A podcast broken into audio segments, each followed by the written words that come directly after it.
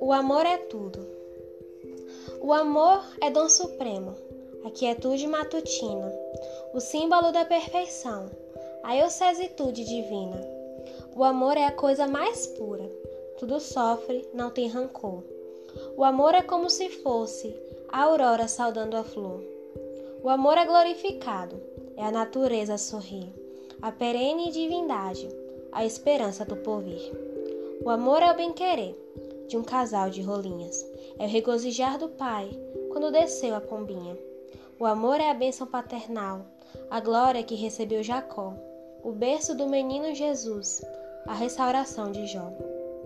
Duas dádivas do Criador, uma, a beleza do pavão, a outra, como sabemos, a sabedoria de Salomão. Não vejo coisa tão bela e com tamanha alegria como o céu cheio de estrelas e a pureza de Maria. Duas doces maravilhas que conservam na lembrança. É o amor à pátria amada e um sorriso de criança. Quantas preciosidades! Entre elas, o céu de anil. Outra é o amor que tenho por meu querido Brasil. Qual é aquele que não se sente feliz na vida com a paz onipotente e o amor da mamãe querida?